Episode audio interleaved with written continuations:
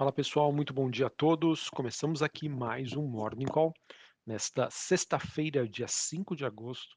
Eu sou Felipe Vilegas, estrategista de ações da Genial Investimentos.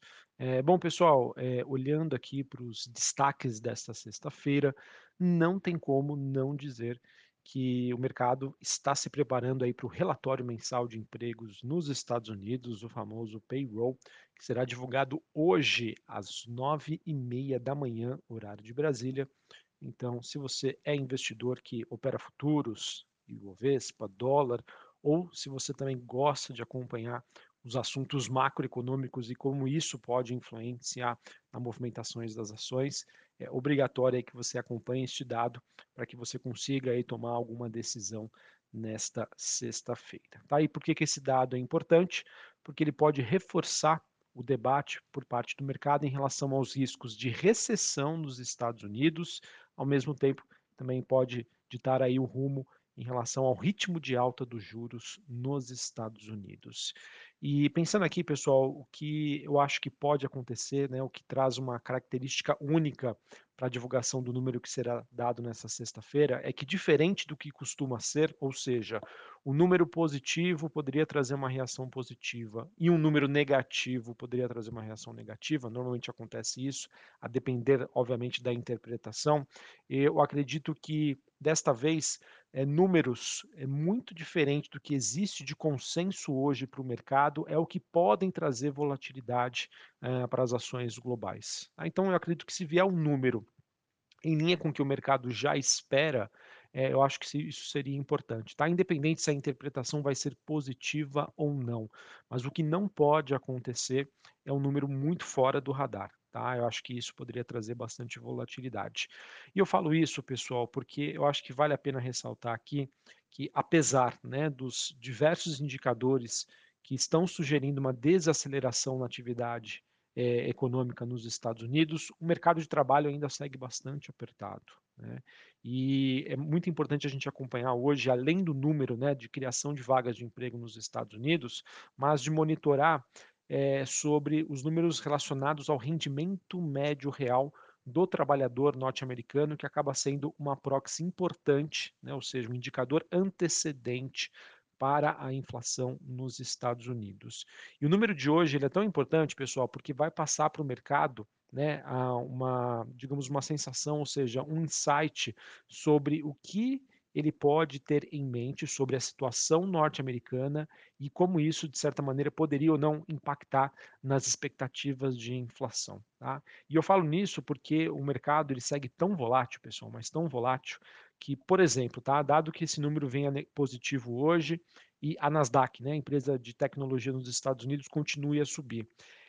Caso essa alta continue, pessoal, ela pode atingir um ganho de 20% em relação à mínima do mês de junho e assim atender uma definição técnica que a gente considera que é o um mercado de bull market, tá? quando você tem um acúmulo de 20% de alta desde a marcação da última mínima. Ou seja, 2022 pode ser um ano em que, uma diferença aí de poucos meses, né, um dos principais índices globais, né, um dos principais índices norte-americanos, pode sair né, de uma definição técnica de uma tendência de baixa para uma tendência de alta. Tá? Isso em menos de dois meses olha o tamanho da volatilidade que a gente está uh, ah, observando e por isso que é tão difícil a gente tentar se posicionar ou, ou montar uma estratégia aí olhando é, para os desafios e o que ainda pode acontecer é, na economia global. Beleza? Então, vamos acompanhar, pessoal. Acho que esse dado é super importante para o mercado conseguir mensurar a situação da economia nos Estados Unidos,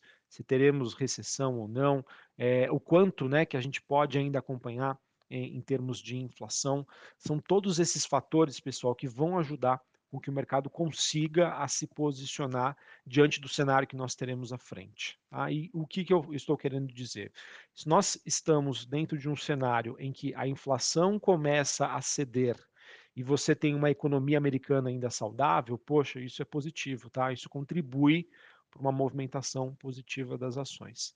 E o pior cenário, na minha opinião, seria de uma economia americana desacelerando, ao mesmo tempo que dados relacionados à inflação ainda persistem, tá? que é o que a gente chama de cenário de estagflação. Beleza? Então, é, o número de hoje é importante neste sentido, porque ele passa um insight sobre situação econômica nos Estados Unidos, ao mesmo tempo que pode passar também informações relacionadas a uma proxy que é utilizada para inflação norte-americana. Beleza? É, acabei não falando, mas é, passando aqui um overview para vocês em relação às principais movimentações globais. Na Ásia, a gente teve um dia positivo, Xangai subindo 1,19, Hong Kong alta de 0,14 e a Bolsa Nikkei, Bolsa do Japão, subindo 0,87. Em relação à Europa, a gente tem as ações por lá caindo, Londres recuando 0,15, Paris queda de 0,5% e a Bolsa de Frankfurt na Alemanha próxima do 0 a 0, uma leve movimentação negativa. Em relação aos futuros norte-americanos, S&P praticamente no 0 a 0, uma queda leve, Dow Jones subindo 0,08 e a Nasdaq caindo 0,17. O VIX, que é aquele índice do medo, subindo 1,73% na região ali dos 22 pontos. Apesar da alta, patamar bastante tranquilo. É, dólar index DXY subindo 0,21 a 105,91 pontos. Taxa de juros de 10 anos nos Estados Unidos subindo 1% a 2,70. Bitcoin subindo 1,5%, 23.200 dólares. E quando a gente olha aqui para a movimentação das commodities, petróleo WTI negociado em Nova York caindo 0,38, 88 dólares o barril. É, cobre subindo 0,5%, níquel subindo 0,22. Em relação às commodities, o petróleo, né, que opera ali na faixa dos 88 dólares o barril, ele que ruma ao maior declínio semanal desde o início de abril deste ano e com preços né, próximos dos níveis mais baixos em seis meses. Tá? Então isso é importante dizer, pessoal. Commodities saindo é mercado se preparando por uma diminuição da demanda. Se vai existir uma diminuição da demanda, o mercado se preparando aí para uma recessão. Em relação ao minério de ferro, a gente, tem, é, a gente teve um movimento positivo aqui, na, olhando para as bolsas em Singapura, né, a cotação negociada nas bolsas de Singapura, é, enquanto, como eu já disse, né, cobre e zinco, e zinco se valorizam aí na bolsa de Londres, é, mercado, enfim, a, tentando encontrar aí algum preço de equilíbrio. Bom, pessoal, além dos dados macroeconômicos nos Estados Unidos, o mercado ainda continua monitorando as consequências da visita da Nancy Pelosi a Taiwan. É, de acordo com o último noticiário, a China, infelizmente, ainda continua com suas operações militares é, no entorno aí de Taiwan. E, obviamente, que o mercado vem olhando e monitorando esse evento, assim, mas deixando meio de lado, podemos dizer assim. E o que eu queria trazer aqui para vocês é que, sim, acho que ainda não é um risco que a gente pode descartar e que, obviamente, isso pode gerar problemas mais sérios, principalmente sobre o aspecto da relação é, internacional entre as duas principais economias do mundo e se isso poderia ou não virar um conflito, tá bom? Então, por enquanto, o mercado olhando para outras questões, mas obviamente que acho que a gente deve continuar monitorando aí qualquer novidade em relação a esse tema que poderia sim ser muito negativo para a economia global. Beleza? Bom, pessoal, terminada a parte internacional, queria falar aqui um pouquinho sobre o Brasil. É, olhando para o noticiário, a gente, é, tanto é, corporativo né, quanto político, não temos aí grandes novidades. É, a temporada de balanços que segue a todo vapor aqui no Brasil. Nessa sexta-feira ainda tira uma pausa, mas na, na, semana que vem a gente continua. É, para Brasil, pessoal, eu queria destacar aqui pra, com vocês sobre o forte movimento de alta que a gente está observando principalmente olhando para as ações domésticas, né? ou seja, aquelas ações que são impactadas por uma precificação das expectativas sobre a trajetória de juros aqui no Brasil. E o que, que eu acho que é importante dizer, pessoal? Desde agosto do ano passado, quando o mercado começou a questionar teto dos gastos, quando a gente, entre aspas, né, começou a ver números de inflação mais evidentes, e desde lá, né, a gente observou o CDI, ou seja, a Selic, na verdade, saindo de 2% para 13,75% de uma maneira muito rápida e sempre surpreendendo o mercado, isso fez com que o investidor né, ele não tivesse, digamos assim, outra alternativa senão buscar por investimentos mais seguros. Né? Então a gente acabou vendo que uma debandada das ações, das ações né, ligadas aqui à economia doméstica, ao mercado brasileiro, partindo para a renda fixa. Isso tanto do investidor pessoa física, como principalmente do investidor institucional, em que os saques dos fundos de investimentos ainda continuam. E não tem jeito, pessoal. O mercado que sustenta as ações ligadas à economia doméstica, principalmente as small caps aqui no Brasil, tem esse forte suporte, dos, dos grandes investidores locais, principalmente então os investidores institucionais.